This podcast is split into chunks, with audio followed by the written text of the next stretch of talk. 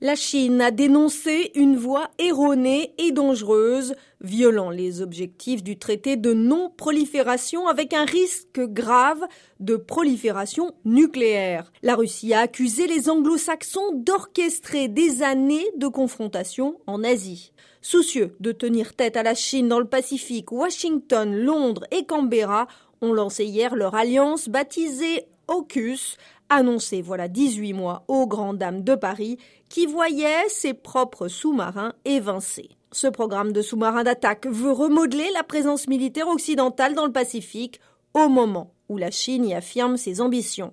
La diplomatie chinoise a accusé les trois pays occidentaux d'inciter à une course aux armements avec une alliance incarnant une façon de penser typique de la guerre froide.